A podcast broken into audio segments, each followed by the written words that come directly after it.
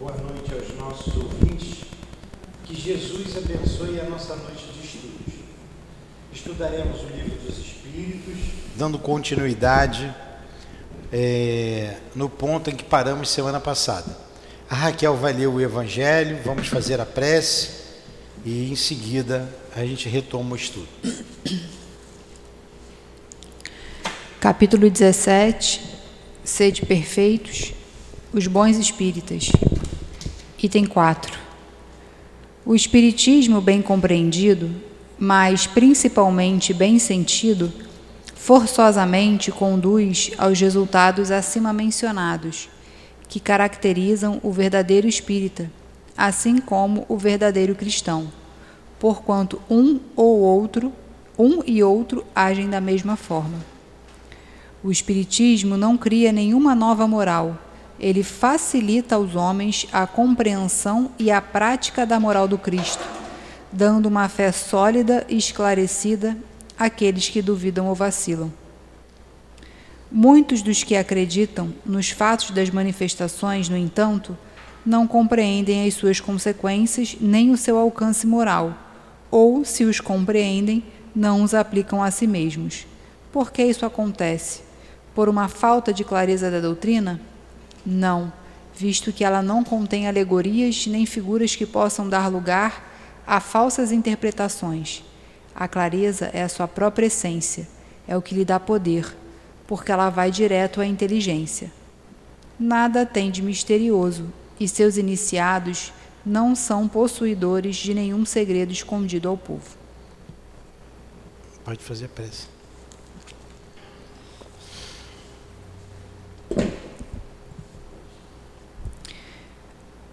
Mestre Jesus, Deus, nosso Pai, espíritos amigos, dirigentes do SEAP, estamos aqui reunidos mais uma terça-feira em torno do livro dos Espíritos, estudando, aprendendo sobre a doutrina, sobre o mundo espiritual.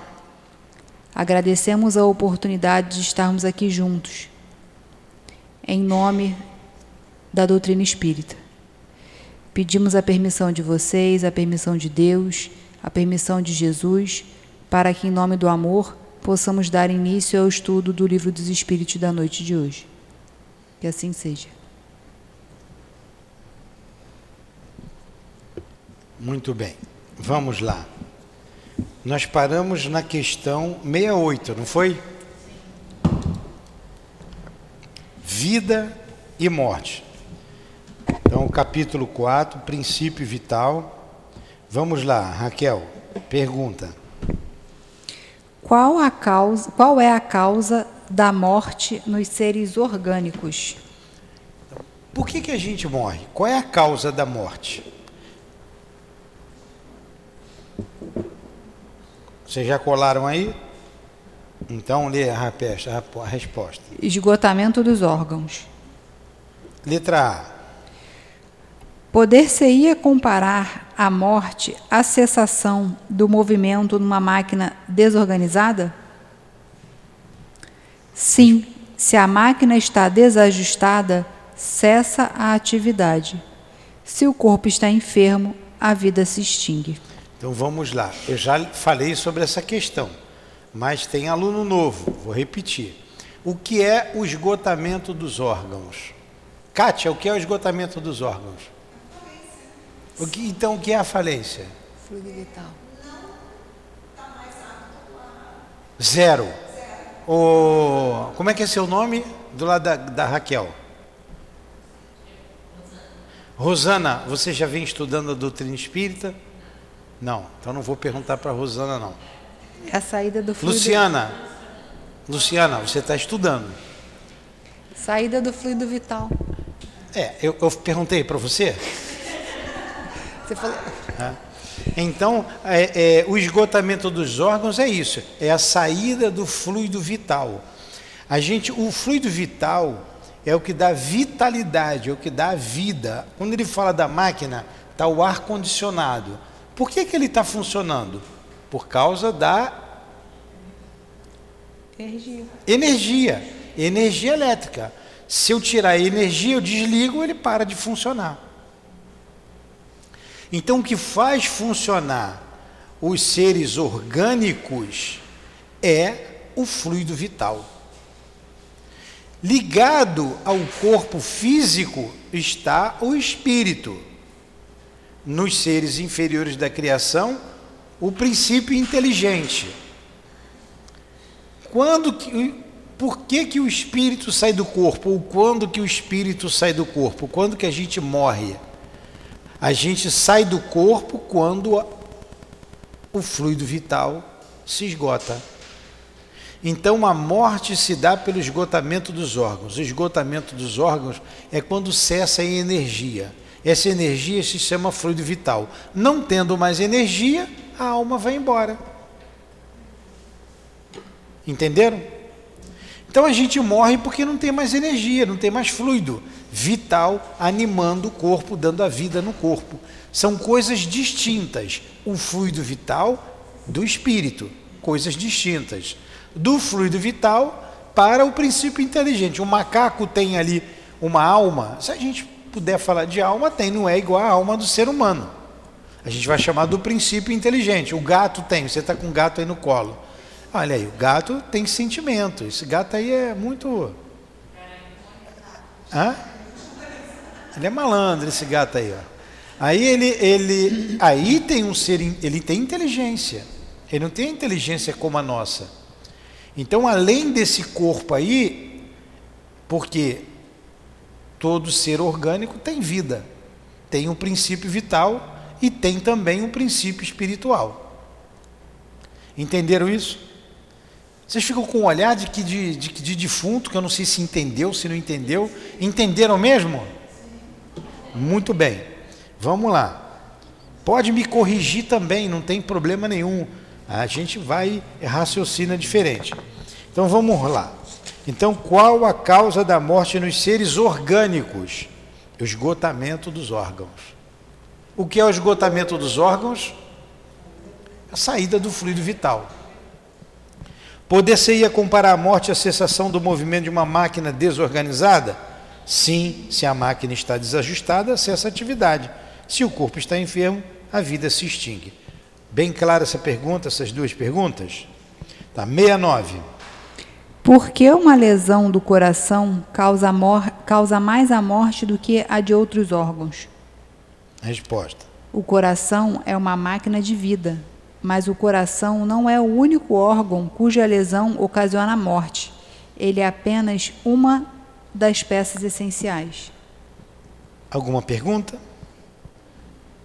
Alguma colocação? Pode se colocar, viu, Dália? Não me atrapalha em nada, tá? Em nada. Pode me ajudar. 70. O que se tornam a matéria e o princípio vital dos seres orgânicos quando da morte destes? A matéria inerte se decompõe e forma outros. O princípio vital retorna à massa. Olha aí. A matéria se decompõe. O corpo humano não se decompõe? Água, vai sair água, os gases são liberados, vão formar outros seres orgânicos. Vai nascer mato, vai ajudar o mato, a mangueira que está no cemitério, tem as mangas bonitas ali, tudo eivada de defunto. Hã? Vira adubo, é isso aí. Então, volta e o fluido vital, olha aí, volta ao todo. É essa energia que vai embora, que você adquire no momento da concepção. Então a gente vem com uma data de validade, todos nós.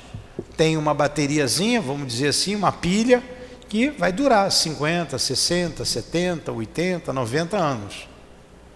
Cada um vem com essa carga. Acabou a carga, o corpo morre.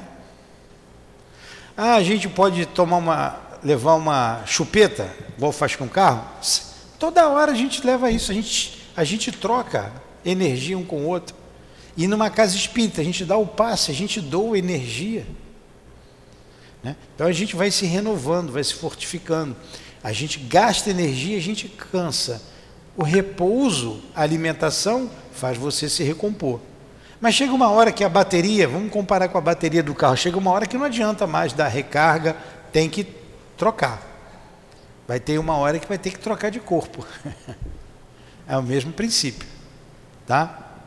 Então vamos lá, tem um comentário de Kardec. Estando morto o ser orgânico, os elementos dos quais é formado sofrem novas combinações, que constituem novos seres.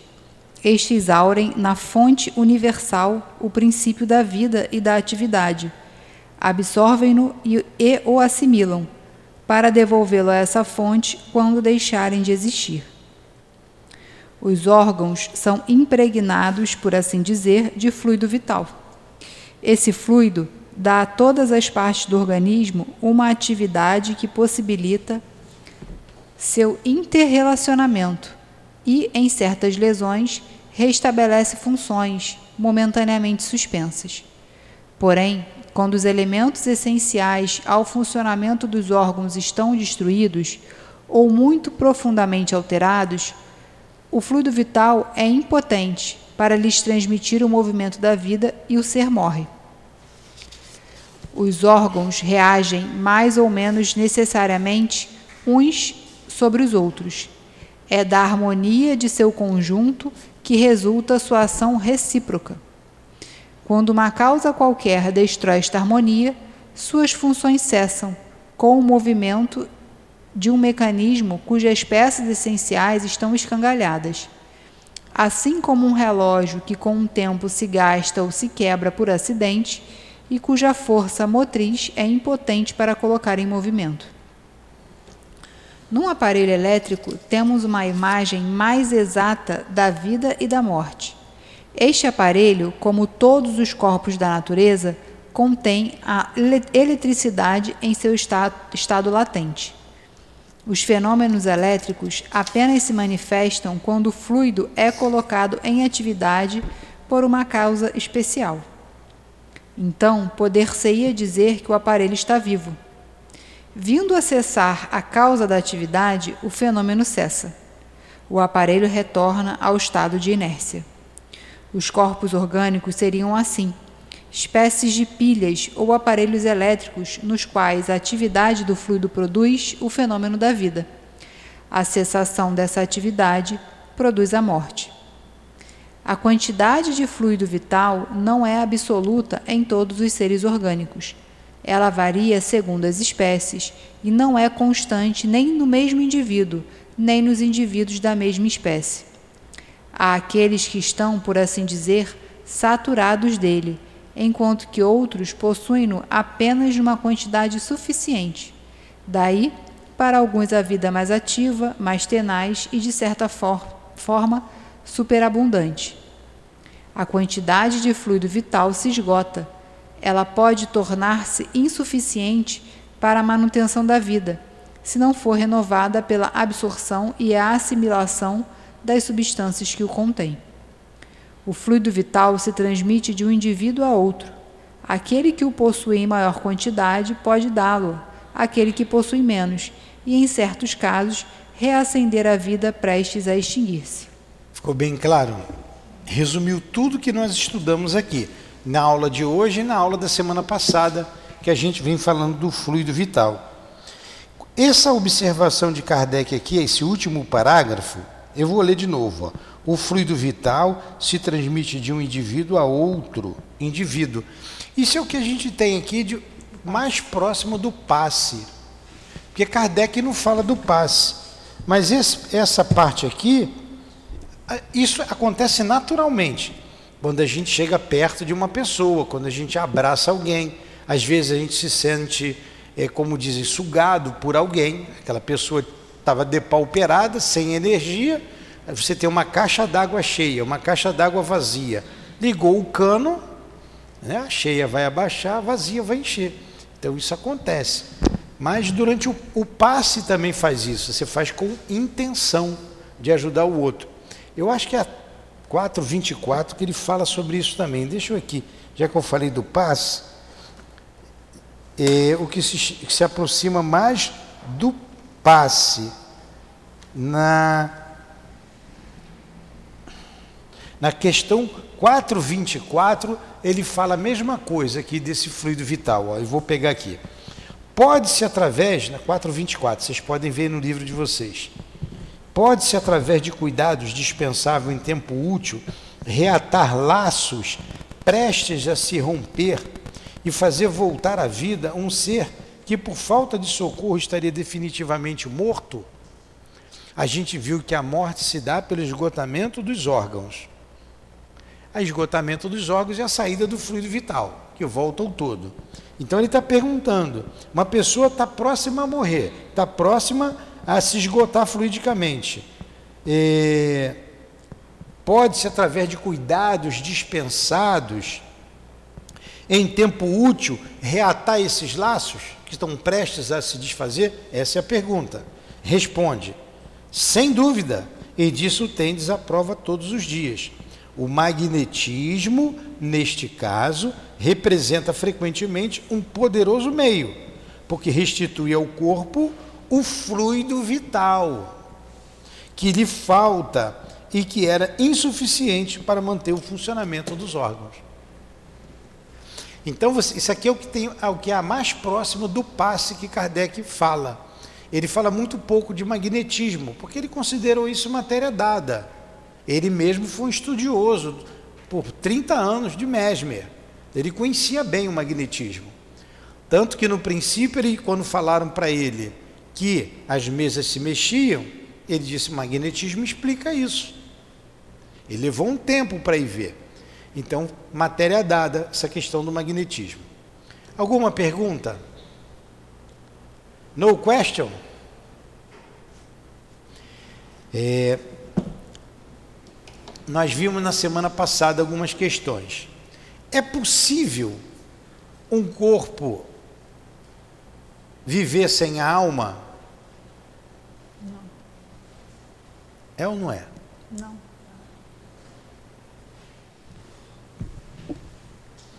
Não é possível um corpo viver sem alma? Não. Pode ter somente. O que, quando? Só se estiver ligado por aparelhos. É, quando um corpo está ligado por aparelho, o aparelho está tá fazendo a vez do fluido vital. O corpo está funcionando, não tem mais, já, já se deu a vida, já se deu a morte cerebral, o corpo está funcionando e o espírito já se desligou não necessariamente o espírito está mais ali ligado ao corpo. Tanto que quando desliga o aparelho, o corpo morre e o espírito não está mais ali.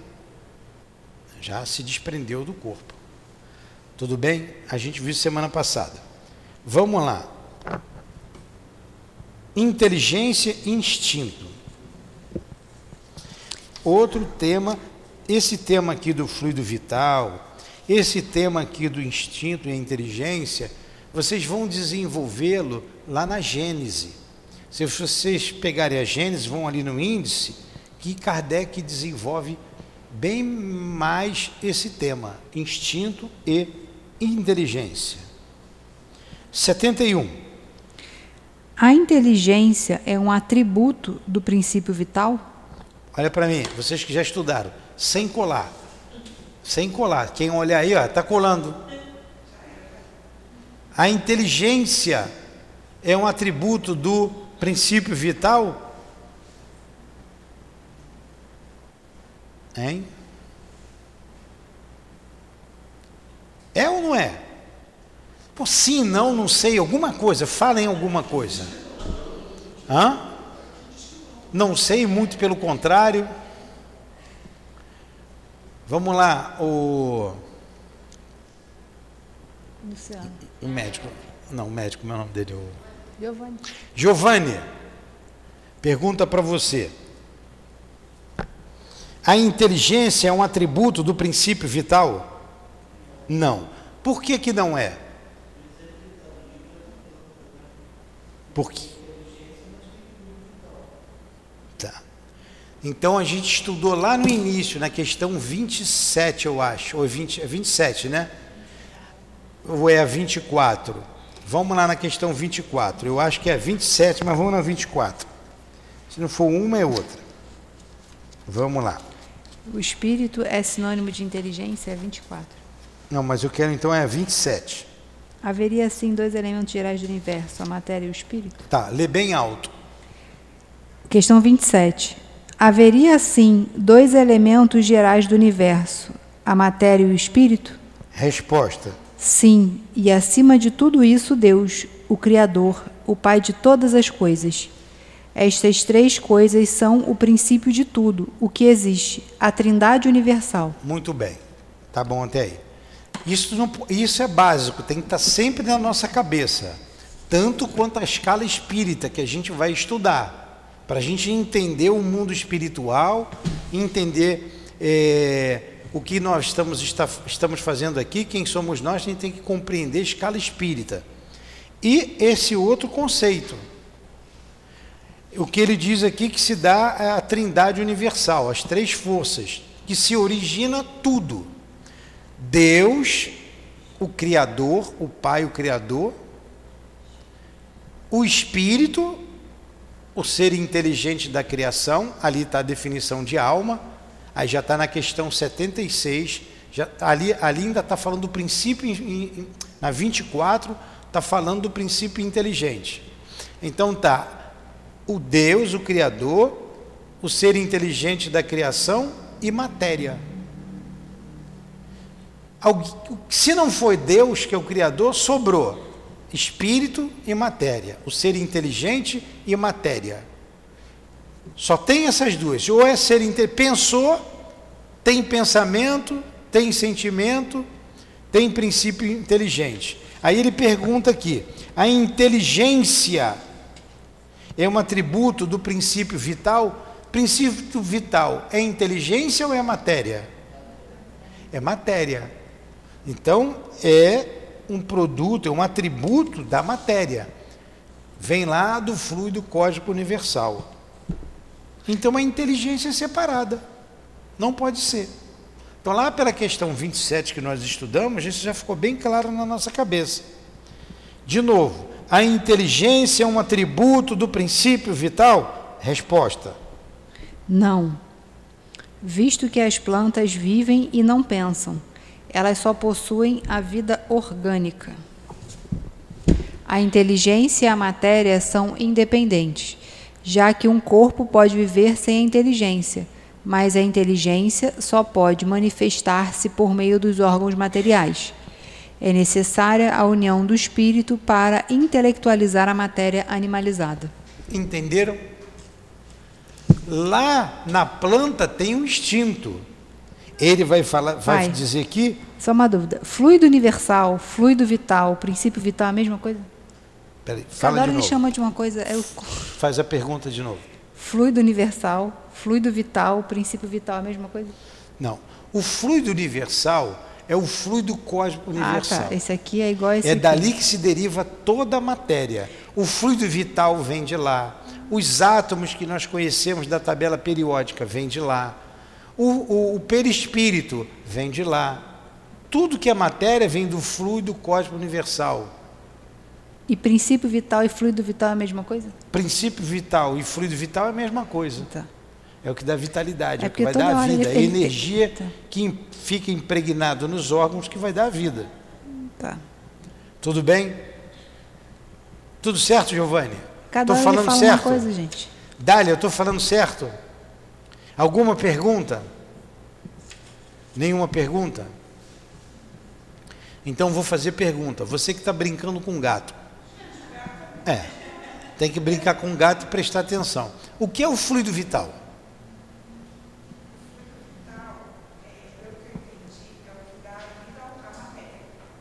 É. Tá bom, acertou. Ganhou uma estrelinha. Está brincando com gato, mas está prestando atenção. Então vamos lá. Próxima pergunta. Não, tem aí a observação de Kardec. Não vai perguntar o que é princípio vital, não? Hã? Fala vai... o quê? Não. Então, fluido, fluido, universal e fluido cósmico universal é a mesma coisa, é que é o que dá coisa. vida à matéria. É. E fluido vital ou princípio vital? É a mesma coisa. Tudo é a mesma coisa? É. Princípio vital, fluido vital é a mesma coisa. Fluido cósmico universal é de onde se origina toda a matéria. Ah, tá. é a matéria no seu estado mais puro, é a quintessência da matéria, é o éter, usam nomes aí. É, é como. Eu vou fazer uma analogia aqui.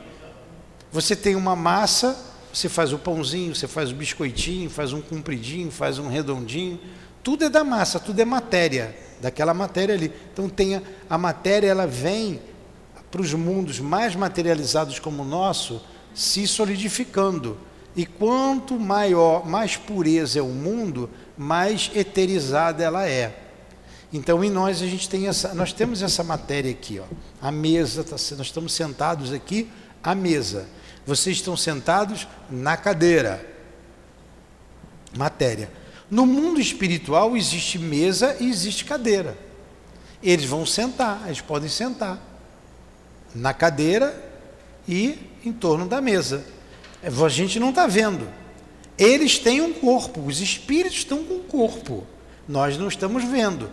Esse corpo fluídico deles, o perispírito, é de matéria, da mesma matéria. Ali ela está mais rarefeita. Aqui ela está mais densa. É, densa. Mais densa. Nós falamos, tem aqui tem a água, o gelo também é água. O vapor também é água.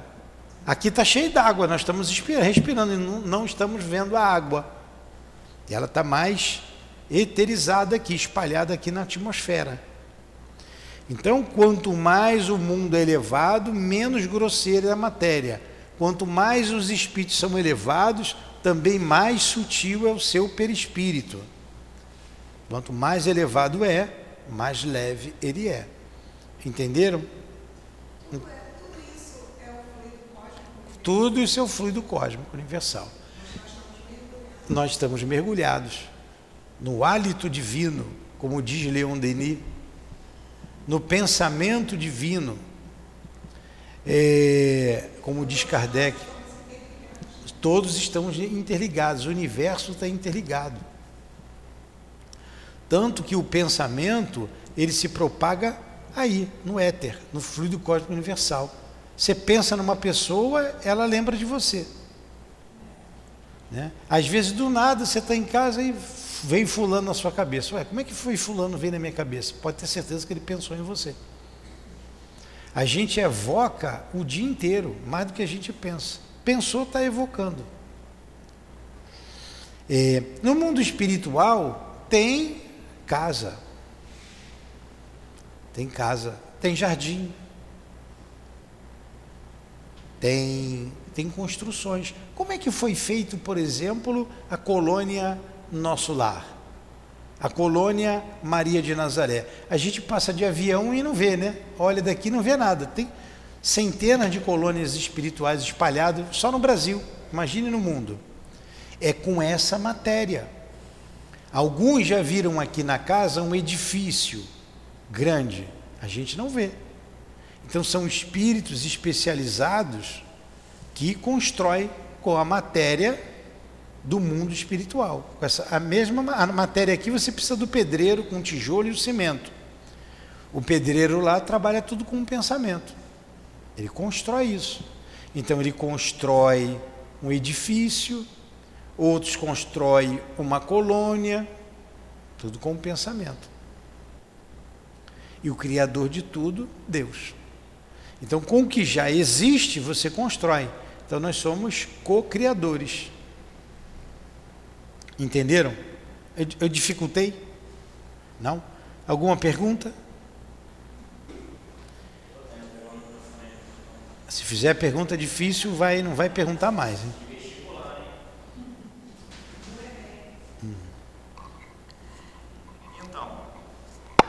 Sabemos que aqui né, nós temos um prazo de obra, digamos assim, demora seis meses, um ano. Como é a obra espiritual, a obra do outro lado? Você não vai mais perguntar. Como é que eu vou saber? Não sei, eu não sei. Não sei mesmo. Quanto tempo o espírito leva para construir uma colônia? É isso que ele está perguntando. Ou não. construir alguma coisa? Eu não sei. Se é com pensamento, é instantâneo. Se for uma coisa simples. A gente pensa construir. Olha, você pensa em fazer uma flor. ou um objeto qualquer, a roupa, é uma coisa mais simples. Mas construir um edifício, construir uma colônia, não sei, não deve, ser tão simples quanto fazer uma, um objeto então, pequeno. Né, por que a minha pergunta? Porque uma vez eu ouvi que antes da casa material estar pronta, anterior, é, antes disso a casa espiritual já foi feita. Pode ser sim, pode ser. É, é. é. Foi até conversando com a Sandra ontem. Isso mesmo. Isso. É. Por exemplo, nós vamos construir o centro ali, num novo terreno. Então a gente começa a plasmar com o pensamento, a construção, para dar tudo certo, orar pela nova casa, nos ajudar, os espíritos nos ajudarem. Você vai plasmando. Agora, os espíritos vão construir na nossa frente, no mundo espiritual. Depois nós vamos materializar o que eles pensaram lá. O que nós fazemos aqui é a materialização do pensamento deles. Então, existe uma equipe de espíritos responsáveis pela divulgação da doutrina espírita, pela divulgação do cristianismo. Poxa, divulgação do cristianismo, divulgação da doutrina espírita, quem é que está acima de tudo? Deus. Jesus. Né? Deus está, claro, Deus acima de tudo. Jesus, ele está por trás de tudo isso. Olha a nossa responsabilidade. A gente tem que divulgar. A doutrina espírita ela veio para alavancar o progresso moral da humanidade. E os tempos são chegados. O homem se desenvolveu muito materialmente, intelectualmente. Moralmente, a gente ainda tem guerra, a gente ainda tem fome, gente morre de fome, gente morre de suicídio. Isso tem que acabar. Num mundo mais feliz, não pode ter suicídio, não pode ter guerra. E o que vai fazer provocar essa mudança? Não pode ter mais crime, você não pode tirar a vida do seu semelhante. E o que, que vai provocar essa mudança? A mudança, as questões morais, que vai te transformar. E a doutrina espírita veio para isso. Quando a gente fala, e eu digo sempre aí para os estudantes aqui, digo para o meu ouvido também, que a doutrina ela é universal e por alguns motivos, dentre outros, uns bem claros e básicos. Por exemplo, e o, o principal, a principal ideia da doutrina espírita, a morte não existe. Você, se, você, além de não morrer, você mantém a sua individualidade. Essa é a principal. As outras decorrem dessa. Vem cá, não morrer e manter a sua individualidade é só para quem é espírita? Para quem é católico? Para quem é budista? Para quem é islâmico? Para quem é ateu? Para quem fica comendo carne de é, carne de baleia, de pinguim lá no Polo Norte? Ninguém morre, é uma ideia universal. Então todos terão que entender isso.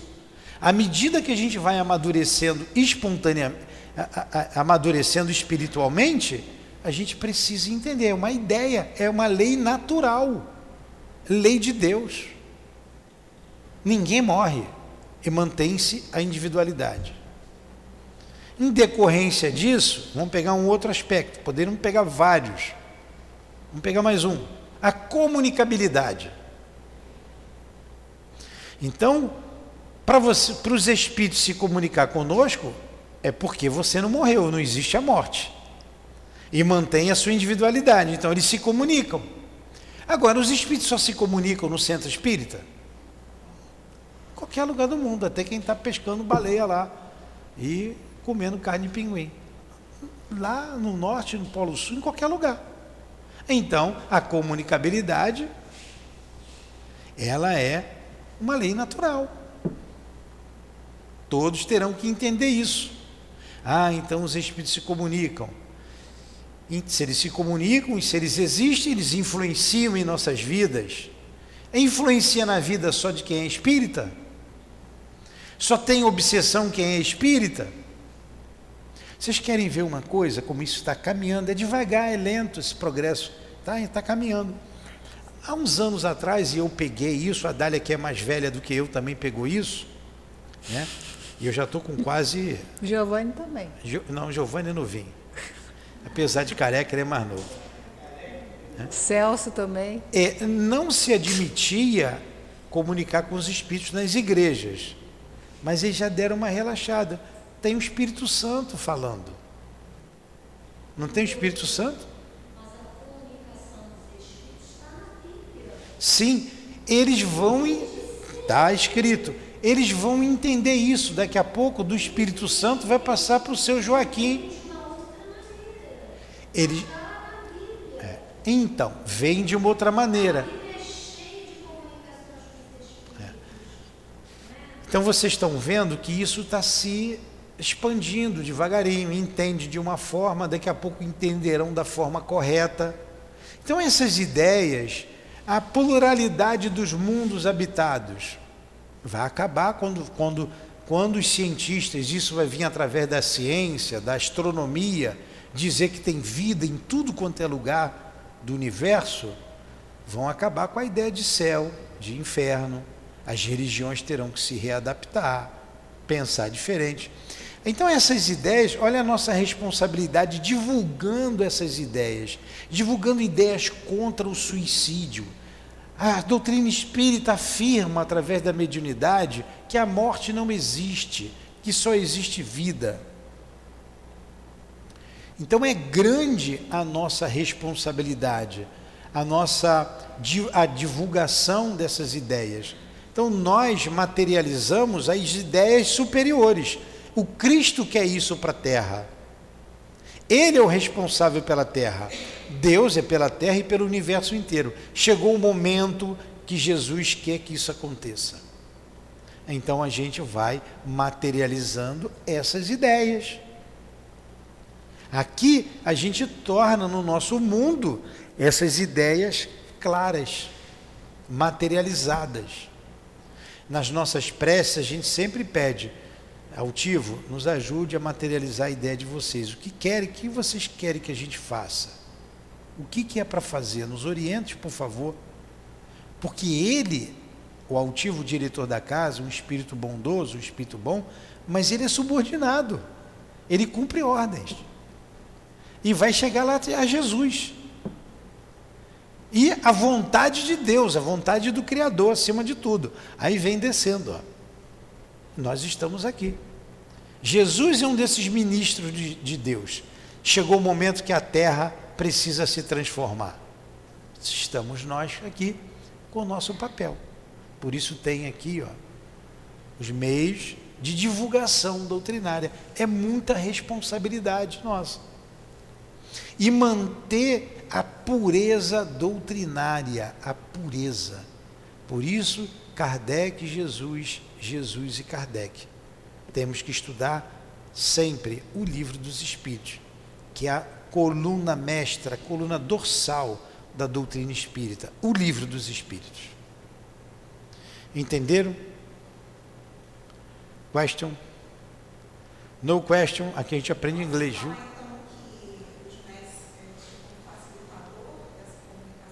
Sim, sem dúvida. O médium está aí para isso. Eu não escuto o espírito, a Raquel escuta. Ó, oh, papai, o altivo está dizendo isso, isso, isso.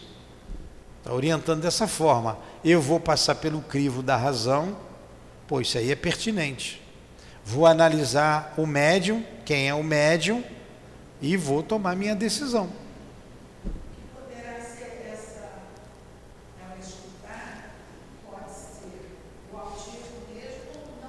Pode, pode. Por isso que a gente passa pelo crivo da razão. Tem... É, por isso que o médium tem que se moralizar, o médium tem que estudar. Mas nós, como diz lá no livro dos médiums, o melhor médium é aquele que menos enganado é.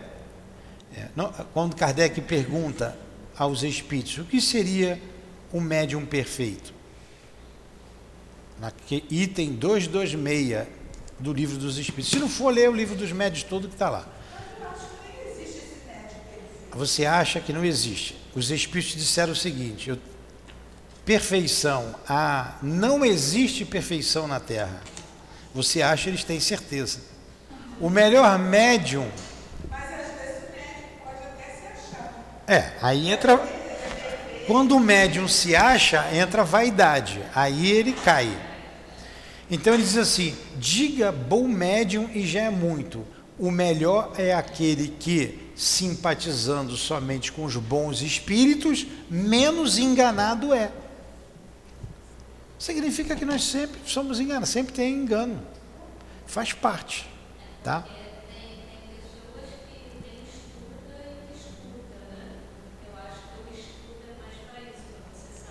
Para orientar. E na verdade, para quais espíritos que a pessoa está escutando, mas está escutando quem? É. Qual, qual, qual, é a. É, é isso mesmo. Orar e vigiar. Sim. Sim, a gente vai.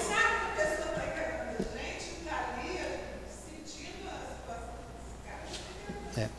A gente vai entender isso quando chegar na escala espírita. Tudo aqui cabe para nós. Nós temos que nos inserir nessas questões. Porque quando ele perguntou aqui, a inteligência é um tributo do princípio vital, eu sonho ser inteligente. Eu tenho princípio vital. Porque por isso que eu estou vivo. Então está falando aqui de nós. A gente tem instinto, nós vamos ver aqui direitinho o que é o instinto. Vamos lá. A inteligência, a gente já leu a observação de Kardec? Não. A inteligência é uma faculdade especial, própria a algumas classes de seres orgânicos e que lhes dá, com o pensamento, a vontade de agir, a consciência da sua existência e de sua individualidade assim como os meios de estabelecer relações com o mundo exterior e de proverem às suas necessidades. Então, olha só, isso aqui é uma coisa que muita gente acaba se enrolando, muita gente boa. A inteligência é uma faculdade especial, própria de algumas classes de seres orgânicos. Quer dizer, a planta é um ser orgânico, mas não tem inteligência, como ele colocou ali. A planta tem instinto. Ali tem um princípio inteligente que eu não sei como é que funciona. Não sei. A gente não sabe em que momento foi criado, como foi criado e como foi ligado os princípios inteligentes com o princípio material. A gente não sabe. Então ele diz mais aqui que lhes dá com o pensamento, né, o ser inteligente, a vontade de agir a consciência da sua existência e de sua individualidade, assim como os meios de estabelecer relações com o mundo exterior e de proverem necessidades. Isso aí tem um crescente. É somente no, no, no, na, na fase humana é que nós nos individualizamos. Na fase humana, ó, o gato tem individualidade? Não, não. Ele não tem um pensamento contínuo. Quando a gente chega aqui na questão 7 e meia, na segunda parte do livro, na observação de Kardec, a gente vai entender bem isso. Vamos lá. Podem distinguir-se assim: primeiro, os seres inanimados, constituídos unicamente de matéria, sem vitalidade nem inteligência. São os corpos brutos. Pedra, areia, o ar, a água. Segundo, os seres animados que não pensam, form, formados de matéria e dotados de vitalidade, porém desprovidos de inteligência. A planta, a samambaia. A minha samambaia conversa comigo, ela é inteligente. Formados de né? matéria. Né? Vamos lá, não, ali não tem inteligência. Terceiro, os seres animados que pensam, formados de matéria, dotados de vitalidade e que possuem a mais um princípio inteligente que lhes dá a faculdade de pensar. Os animais, o homem. Apesar que tem homem que pensa igual o animal, né? Interessante, tem gente que quer que o animal seja gente e tem gente que quer ter um comportamento de animal, que é ser animal, né? O ser humano é meio complicado, né? Algumas pessoas. Tudo bem até aí? Vamos lá, próxima pergunta. Qual é a fonte da inteligência? Nós o dissemos, a inteligência universal. Deus, espírito e matéria, a fonte de lá. A. Poder-se-ia dizer que cada ser aure uma porção de inteligência da fonte universal e a assimila como aure e assimila o princípio da vida material? Resposta. Isto é apenas uma comparação, mas que não é exata, porque a inteligência é uma faculdade peculiar a cada ser e constitui sua individualidade moral. Além disso, vós o sabeis, há coisas que não é dado ao homem penetrar, e esta, no momento, é uma delas. Como começou tudo, o princípio de tudo. Como é que Deus criou a inteligência? De onde ela saiu? Então vamos lá. Poder-se dizer que cada ser aure uma porção da inteligência da fonte universal e a assimila como assimila o princípio da vida material? Essa foi a pergunta. A resposta é SDS. Só Deus sabe. Isso é apenas uma comparação, mas que não é exata, porque a inteligência é uma faculdade peculiar a cada ser e constitui sua individualidade moral. Ponto. Além disso, vós o sabeis, há coisas que não é dado ao homem penetrar, e esta, no momento, é uma delas. Então, resumindo a resposta, SDS. Tá? 7.3. O instinto é independente da inteligência? Resposta: Não, precisamente, pois é uma espécie de inteligência. O instinto é uma inteligência não raciocinada. É através dele que todos os seres provêm as suas necessidades. Então vamos lá. O instinto é independente da inteligência. Independe, o instinto é uma coisa, a inteligência é outra. E os espíritos responderam: não precisamente. Não precisamente. Quer dizer, não é sim, não é não. Ele disse não precisamente. Pois é uma espécie de inteligência. Uma espécie de inteligência. Então a planta, vamos falar da planta e vamos falar da gente. Ó, nosso tempo já está acabando, né? São 50 minutos. Queria que você visse, Odália, de fora, para você não ter medo de falar aqui. São 50 minutos, dá para a gente participar tranquilamente. E todo mundo participar da aula. Eu sei que na sala é bem melhor, né? Então ele diz aqui, não precisamente. A planta, quando você bota lá o carocinho de feijão na caixinha de sapato, que vocês fizeram com a professora lá no primário, fez um buraquinho, o que, que a planta faz? Ela vai na direção da luz. Da luz. Olha o instinto ali da planta. Quando você coloca a mão no fogo, num fogão quente, ou numa panela quente, você coloca a mão e diz assim: Poxa, aqui está quente, eu tenho que tirar minha mão daqui, senão vou me machucar. Você faz isso ou você faz isso? Então você é um instinto. Você chega num precipício, um lugar muito alto, você vai, algo pede para você se afastar. Ó, perigo. É um instinto te protegendo. Todos temos um instinto de conservação, todos, o animal, o ser humano. O suicida, ele vai contra isso nele, que ele também tem um instinto de conservação. Hum? O medo, o medo te preserva de muita coisa. O medo te preserva. É que a gente vai usando muito a razão e você acaba subestimando o instinto. Você quer ver uma coisa? Você falou do medo. Eu saltei de paraquedas a vida inteira. Era a minha profissão, saltava. Então, o primeiro salto que eu fui dar, eu rezei, eu era católico, Ave Maria, Pai Nosso, creio em Deus Pai, salve Rainha. E fui. Eu não ia ficar ali no avião, né? Vendo meus colegas saltar e não ia. Fui.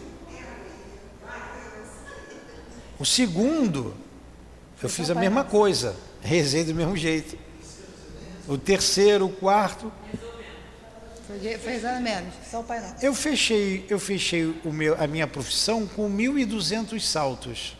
Eu saltava do avião como sair do carro, do, do, do- do ônibus, normal. E- é, então o que foi que, o que foi que eu fiz? Eu joguei o instinto para escanteio. O instinto dizia não vai, não vai. não, eu tenho que ir. né? Aí você vai. Teu anjo da guarda fica de cabelo branco, né? Aí você vai, você vai vencendo, vai vendo, daqui a pouco você não sente nada, você vai. Eu tomava, sempre tomei os meus cuidados. Sempre tomava os cuidados. Antes de ir, eu fazia sempre, em todos os saltos, até o último dia que eu saltei, um voo mental. A pane que podia dar, o que, que como eu ia proceder, se o paraquedas não abrisse, onde que estava o reserva. Então, ou se me embolasse, como que eu ia desembolar, se fechasse uma célula, como que eu tinha que abrir, se não desse para abrir, eu tinha que alijar, abrir o reserva. Eu fazia todo um voo mental, porque eu tinha que decidir em segundo o que eu ia fazer. Eu nunca torci uma unha. Eu vim me machucar com a escada aqui no outro dia que eu caí da escada aqui, que machuquei meu braço. Eu não, não fiz voo mental aqui, né? Caí e me machuquei. Então você vai vencendo o instinto, mas o instinto está te dizendo, vai te dizer sempre: opa, cuidado. Você vai para o mar. A primeira vez que você chega na praia, você, opa, não vou lá não, né? Cuidado. Mas você vai ficando abusado, abusadinho, né? Vai vencendo e embora, o instinto está dizendo não vai, é o medo, né? O medo está dizendo não vai não, é perigoso, é perigoso. Depois você acostuma, você entra mar adentro, até vai nadar lá embaixo, que é mais calmo, que é mais tranquilo, você vai lá para trás. Quer dizer, você jogou o instinto. O instinto nunca falha. E é uma espécie de inteligência que te preserva a vida. O instinto é importantíssimo. Pena que não dá mais tempo. Tem outras questões aqui. Vamos lá, vamos mais uma aí. Vamos embora. 74. Pode-se demarcar um limite entre o instinto e a inteligência, isto é, precisar onde termina um e onde começa a outra? Resposta. Não, pois frequentemente eles se confundem. Porém, podem se distinguir muito bem. Os atos que advêm do instinto daqueles que derivam da inteligência. Então não tem uma linha demarcatória onde termina um, onde começa o outro. Mas esses exemplos que a gente deu aqui, da panela, é instintivo. Né? Uma vez eu vi uma pessoa jogar um, um roedor, um, um gambá, para uma cobra que estava presa. O animal, a cobra, se alimentava, eu vi. E a cobra estava alimentada. Ela ficou quietinha. O que, que o animal fez? Ele se urinou todinho. Ele se urinou. Aquilo ali é instinto. Ele esvazia sua bexiga para ele ficar mais leve, para ele correr, para ele fugir. O instinto do animal está dizendo, ó, perigo, cuidado. Né? A cobra só ficou com a linguinha de fora e não comeu o animal. Depois eu saí de perto, não sei se soltou, se tirou de lá, o que aconteceu. É, são coisas que a gente não é do nosso, do nosso cotidiano que choca a gente, né? Mas estava num, num lugar lá que faziam essas coisas. Vamos lá. Então, ó, frequentemente eles se confundem, porém podem se distinguir muito bem os atos que advêm do instinto daqueles que devem da inteligência. 7.5. É certo dizer que as faculdades instintivas diminuem à medida que crescem as faculdades intelectuais? Boa pergunta, não é? À medida que a gente vai desenvolvendo a inteligência, o instinto diminui? Resposta. Não. O instinto existe sempre, mas o homem o despreza. Olha aí, o maluco lá que vai saltar de paraquedas, né? O maluco que vai fazer umas estripulias por aí. Você vê cada coisa que você. Como é que esse cara faz isso, né? Ele despreza, ele despreza o instinto. Continua. O instinto pode também conduzir ao bem. Ele quase sempre nos guia e algumas vezes com mais segurança do que a razão. Ele nunca se extravia. Nunca se extravia. Interessante, né? Ah. Porque a razão nem sempre é guia infalível. Ela seria infalível se não fosse falseada pela má educação, pelo orgulho e pelo egoísmo. O instinto não raciocina.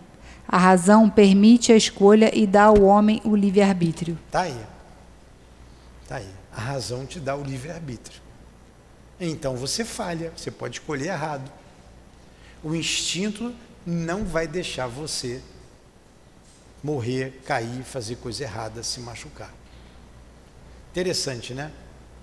Estamos em cima, passamos um minutinho. Falta só o comentário de Kardec. Então lê a observação. O instinto é uma inteligência rudimentar que difere da inteligência propriamente dita, pelo fato de que suas manifestações são quase sempre espontâneas, enquanto que as da inteligência são o resultado de uma combinação e de um ato deliberado. O instinto varia em, sua, em suas manifestações segundo as espécies e suas necessidades nos seres que têm a consciência e a percepção das coisas exteriores, ele se alia à inteligência, isto é, à vontade e à liberdade. Interessante, né? Quando ele diz ali que o instinto é uma inteligência rudimentar, poxa, então na planta tem uma inteligência rudimentar? Vocês estão vendo como que as questões começam a surgir? Quando você vai na questão 540 do livro dos Espíritos, eu vou ler só a última, a última, último parágrafo. Ele diz assim, ó. Ele diz assim. Eu não sei explicar, tá? Eu não sei se está aqui no sentido alegórico. Ele diz assim. No último, na última frase ele diz assim: É assim que tudo serve tudo se encadeia na natureza, desde o átomo primitivo até o arcanjo, que começou ele próprio pelo átomo. Ó, o arcanjo que começou pelo átomo. Admirável lei de harmonia de que o vosso espírito limitado ainda não pode apreender em seu conjunto. Pede para eu explicar isso? Eu não sei explicar. Não sei. É, ele colocou isso aqui como uma figura. No átomo tem um princípio inteligente, como é que isso se dá? Não sei. Não sei. Então a gente conclui que nós não sabemos nada de doutrina espírita. Vamos estudando, vamos aprendendo o que dá para aprender, vamos nos moralizando, desenvolvendo o sentimento de amor em nós, que um dia a gente vai compreender porque Jesus já compreende. A criança não compreende o que nós adultos já compreendemos. Então nós somos ainda crianças espirituais. Temos muito que caminhar. Nós não temos respostas para tudo. E mesmo eu, que venho lendo há muitos anos e relendo o livro dos Espíritos, nunca deixei de ler e reler, são mais de 30 anos, tem coisas que eu não sei explicar tá? Como essa, por exemplo. Essa resposta aqui. Tudo bem até aí? Vamos rezar então, terminar o estudo? Vamos, Raquel.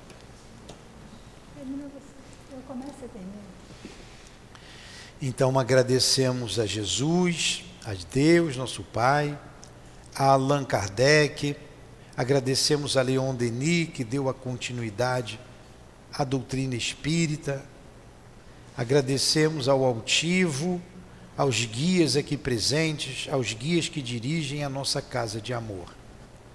Ajuda-nos, Senhor, a sermos homens de bem, que esse conhecimento que o livro dos Espíritos nos proporcione, proporciona, transforme a nossa vida, que sejamos criaturas melhores. E pedimos ainda que nesta noite possamos todos retornarmos à casa espírita para que, como espíritos semi-libertos do corpo, possamos melhor compreender a vida espiritual. que as tuas bênçãos de paz, de amor, envolva todos os lares que nos ouvem à distância, todas as pessoas que nos escutam, envolva a nossa casa e a todos nós que aqui estamos. Em nome do amor, em nome do nosso amor, Lurdinha, em nome do amor dos guias que dirige a, a nossa casa de amor, o SEAP, o altivo, com esses espíritos irmãos. Em nome do teu amor, Jesus, do amor de Deus acima de tudo, é que pedimos a devida permissão para encerrarmos os estudos da noite de hoje. Que assim seja.